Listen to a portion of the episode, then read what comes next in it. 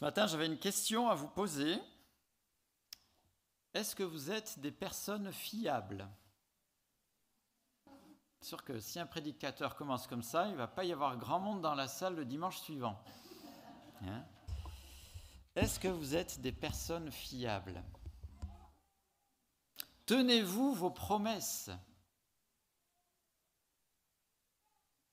C'est un sujet quand même assez délicat, parce que nous faisons des petites et des grandes promesses. Mais est-ce que nous les tenons? Il y en a qui promettent, euh, quand ils partent à la guerre, qu'ils reviendront. Mais est-ce qu'ils reviennent? Tous. Tous les divorcés se sont dit à jamais le jour du mariage.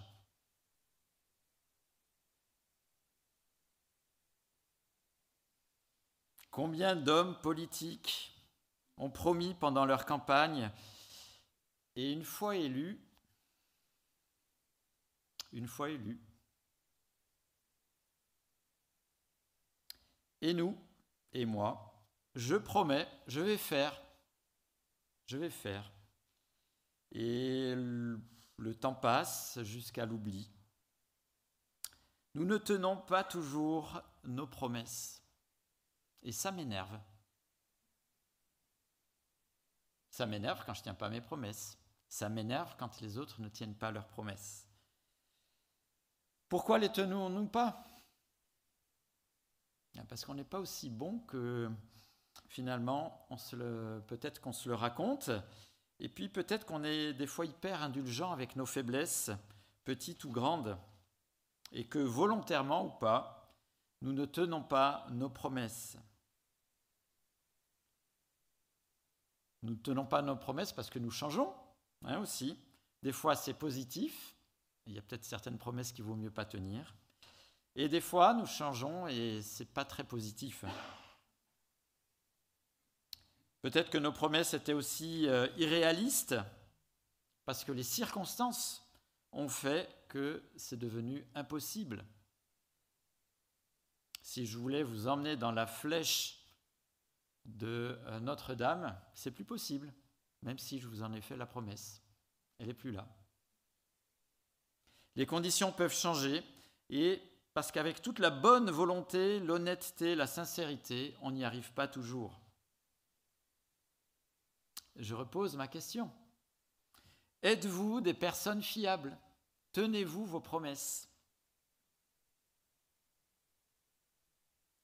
Alors moi j'ai une promesse à vous faire après avoir dit tout ça. C'est un contre-pied presque. Mais cette promesse, elle n'est pas de moi. Elle est de la personne qui a modifié le calendrier à tout jamais. Et cette promesse, vous pourrez la trouver à la page 1094 dans les Bibles qui sont à côté de vous. 1094. En Matthieu chapitre 16 au verset 21.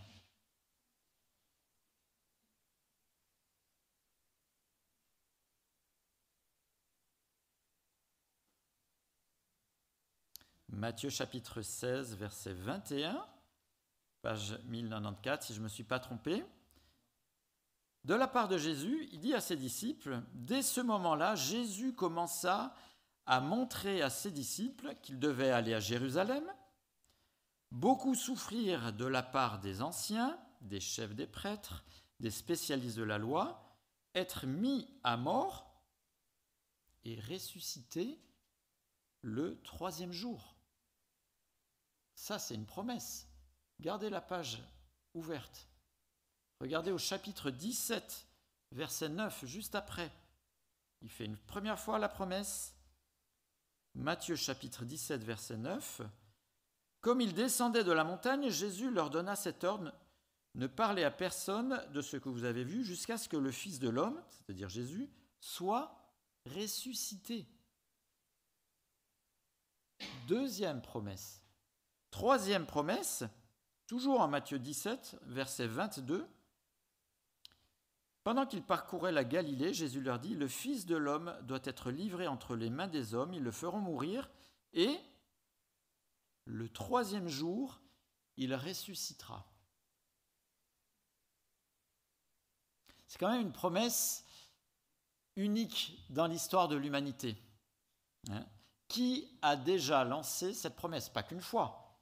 Là, j'ai juste fait un petit concentré parce que les deux chapitres se suivaient. Mais promesse qui a été répétée.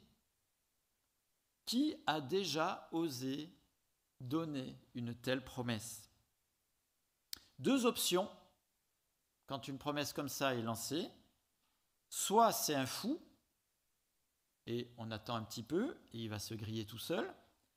Par contre, s'il le fait, s'il tient promesse, c'est moi le fou si j'en tiens pas compte.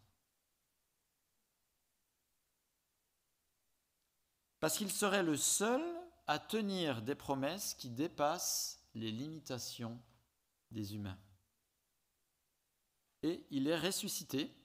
D'ailleurs, si vous avez un grand week-end, j'ai le plaisir de vous annoncer que c'est en relation avec cela. C'est qu'il est ressuscité et qu'on le fête.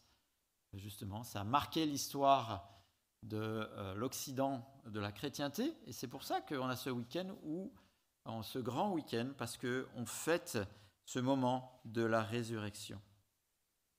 C'est un fait historique, un fait attesté. Des centaines de témoins ont vu, marché, touché, écouter, manger avec Jésus ressuscité. Comme il a été dit tout à l'heure, en premier, c'est des dames qui ont été témoins de la résurrection. Et si vous vouliez faire une arnaque, ça n'aurait jamais été des dames qui l'auraient constaté en premier. À l'époque, le témoignage des dames n'était pas recevable. S'il y avait un procès, des dames témoignaient, on ne comptait pas leur témoignage. Pour vous dire, Jésus n'a pas essayé de bricoler une histoire. Mais si c'est des dames qui l'ont vu en premier, c'est parce que certes le péché est entré dans le monde à cause de Ève qui avait pris le, fruit, mais Dieu avait dit que la solution viendrait d'une dame, la naissance de Marie, de Jésus par Marie, et la constatation de la victoire est aussi faite par une dame. Des hommes aussi ont vu Jésus ressuscité, des proches et des moins proches, et de nombreux témoins témoignent, en tout cas 525 ans après, témoignent encore euh, d'avoir vu Jésus ressuscité. Dans la première épître aux Corinthiens, donc écrit euh, plus d'une vingtaine d'années après, dit ceci après cela, il est apparu à plus de 500 frères et sœurs à la fois, dont la plupart sont encore vivants et dont quelques-uns sont morts. Donc de nombreux témoins de cette promesse vraiment tenue. Pourtant, on parle de résurrection quand même. On n'est pas des illuminés, on n'est pas des fanatiques. Est-ce qu'on se la raconte quand même pas un petit peu avec cette résurrection? Sincèrement. Pourtant, ceux qui ne croient pas à la résurrection doivent avoir du béton dans les yeux. C'est des gens qui n'aiment pas la nature, ça c'est sûr. La nature, la flore, ne fonctionne que par résurrection. Le gland en terre meurt et donne un chêne. Il ne reste rien du gland quand le chêne est mature, par exemple. Il y a un lien entre les deux. Le gland ne donnera jamais un pommier, mais le gland ne peut donner qu'un chêne. Il y a un lien entre les deux. Et il y a une énorme différence de conditions. Le gland est en terre, alors que le chêne et en trois dimensions et rayonne et accueille de nombreux oiseaux. Ne pas croire à la résurrection, c'est être comme un gland qui dit non, non, ça n'existe pas au-dessus. Il n'y a rien au-dessus, il n'y a rien après. Et pourtant, toute la nature nous témoigne de la résurrection au travers de la flore. Et c'est peut-être pas anodin que le Créateur il me semble que la parole de Dieu fait un lien entre le Créateur et Jésus, et laisser ce témoignage dans la nature de ce qu'il fera et a fait. On a aussi des indices extra-bibliques. L'historien Flavius Joseph, historien juif, donc pas du tout chrétien, a écrit à la cour de Rome à la fin du 1er siècle et témoigne dans ses écrits de la résurrection de Jésus. La parole de Dieu témoigne et c'est très très intéressant parce que nous avons différents textes. Vous avez vu, on vient de lire plusieurs textes dans différents évangiles. Quatre évangiles, quatre témoignages de la résurrection.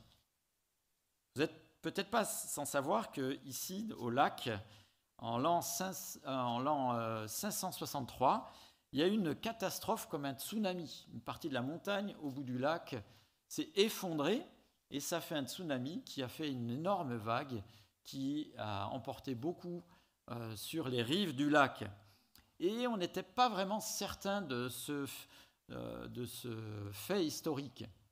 Et on a trouvé deux écrits de deux personnes différentes. Et comme ces deux personnes différentes, on a dit, eh ben le, euh, cet événement est certain. Parce que c'est deux personnes différentes qui ont écrit le même événement. Pour la Bible,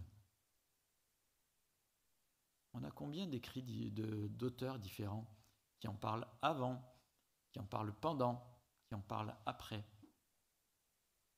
Alors quatre pour les évangiles, tout à fait, et même Luc va encore dans le livre des actes en parler, mais si on prenait tous les auteurs qui sont avant et qui en ont parlé, il y aurait énormément de recoupements et on a la chance avec la parole de Dieu d'avoir un nombre de manuscrits euh, énorme. Sur le Nouveau Testament, on a 2000 manuscrits qui croisent justement ces différentes informations.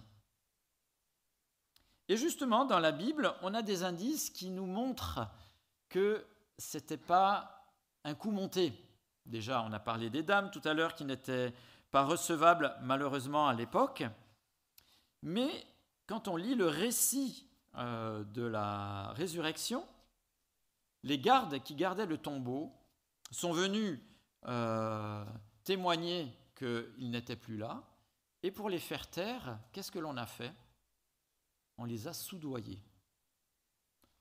On ne soudoie pas des personnes, et la Bible dit d'une grande, force, une grande somme d'argent, on ne soudoie pas des personnes quand il ne s'est rien passé. C'est dans Matthieu 28, les versets 11 à 15. Un autre indice, et celui-là encore euh, peut-être euh, plus important, après la mort de Jésus, les disciples se sont retranchés, se sont barricadés, de peur de subir le même sort que Jésus.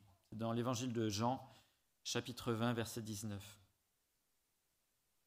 Bizarrement, la suite de la Bible nous montre que ces personnes qui avaient tellement peur qui s'étaient barricadés parce qu'elles avaient peur pour leur vie, sont partis dans le monde entier témoigner de Jésus, de sa résurrection. Et sur les onze disciples, il n'y en a qu'un seul qui n'est pas mort martyr. Si c'était un bobard, est-ce que on courrait le monde au risque de sa vie? Les disciples, entre le moment où ils étaient barricadés et le moment où ils sont partis, ont vu, touché, mangé, écouté le ressuscité. Ah, ils n'ont pas mangé le ressuscité, ils ont mangé avec. On est d'accord. Mais ils ont vécu réellement avec lui. Ce n'était pas un hologramme hein, et euh, ce n'était pas une vision. Ils ont réellement été avec lui. Qui peut tenir une telle promesse? Qui peut tenir une telle promesse? Un homme? Plus qu'un homme? Si on lit les évangiles, on voit que Jésus montre par sa souveraineté sur beaucoup de choses différentes qu'il est plus qu'un homme et qu'il peut appeler Dieu son Père. Jésus a dominé et vaincu la maladie, la nature, les tornades, les infirmités, le monde occulte, la mort. Quel homme aurait pu vaincre ces différents domaines? Jésus n'est pas que humain. Jésus est Dieu incarné en homme. Jésus est Dieu et homme en même temps. Les faits le prouvent, et là encore, le regard croisé des quatre évangiles nous l'atteste. Mais Jésus n'est pas venu faire une démonstration, une brillante démonstration divine. Il est venu avec une intention. Matthieu 20 nous dit, C'est ainsi que le Fils de l'homme est venu, non pour être servi, mais pour servir et donner sa vie en rançon pour beaucoup. Et donner sa vie en rançon pour beaucoup. Une rançon contre la mort, contre ce qui provoque la mort, que la Bible appelle péché. Mais la résurrection, ce que l'on fête ce matin, nous dit que la mort a été vaincue, que le péché a été vaincu. Christ est ressuscité. Il y a donc victoire sur la mort, victoire sur le péché, qui est à l'origine de tous les dysfonctionnements que l'on connaît. Dysfonctionnements personnels, communautaires, dans l'humanité, dans la création. L'origine vient du péché. Jésus accomplit les promesses que Dieu a faites par le passé. Dieu, quand il fait des promesses, il les tient lui aussi. Jésus, quand il fait une promesse, il les tient lui aussi. Normal, ils sont Dieu. Mais par exemple, 700 ans avant que Jésus euh, ne naisse et, son ministère sur terre, un prophète de Dieu, Osée par exemple, avait dit au, chapitre 13 du livre d'Osée, Je les libérerai du pouvoir du séjour des morts, je les rachèterai de la mort. Mort, où est ton fléau? Séjour des morts, où est ton pouvoir de, de destruction? Dieu a tenu promesse par Jésus. La mort a été vaincue, le péché a été vaincu. C'est un fait, c'est un fait historique. Et on peut le classer parmi les faits historiques et en rester là. Mais si Dieu a préparé et témoigné autant d'amour et euh, de force pour vaincre le péché, est-ce que ce n'est pas aussi pour nous rejoindre, nous? Et nous, si nous faisions une promesse à Jésus. Et nous, si nous faisions une promesse à Jésus. Celle de nous confier en lui. Parce qu'il est fiable, parce qu'il est vainqueur sur les limites de ce qui me déçoit en moi. Si nous faisions une promesse à Jésus. Et ce qu'il y a de bien quand on fait une promesse à Jésus, c'est que ce n'est pas nous qui, la tenons, c'est lui qui la tient pour nous. Et je terminerai par ce verset qui montre que c'est lui qui tient la promesse que l'on fait, et ce n'est pas nous qui la tenons. En effet, j'ai l'assurance que ni la mort, ni la vie, ni les anges, ni les dominations, ni le présent, ni l'avenir, ni les puissances, ni la hauteur, ni la profondeur, ni aucune autre créature ne pourra nous séparer de l'amour de Dieu manifesté en Jésus-Christ notre Seigneur. C'est lui qui tient la promesse que nous lui faisons. J'aimerais prier. Merci Seigneur parce que Évidemment, nous avons beaucoup de faiblesses. Mais Seigneur, on veut te rendre gloire, parce que toi, tu es venu justement pour résoudre ces problèmes-là. Merci Seigneur, parce que quand tu dis quelque chose, tu le fais. Seigneur, tu le fais même si c'est au-delà de ce qui est nos raisonnements, notre imagination, merci Seigneur parce que tu as vaincu ce qui nous limite. Merci Seigneur parce que tu as vaincu la mort et tu as démontré que tu avais vaincu le péché. Seigneur, nous, on voudrait te dire notre reconnaissance, notre admiration, notre adoration. Seigneur, que toute la gloire puisse t'en revenir. Amen.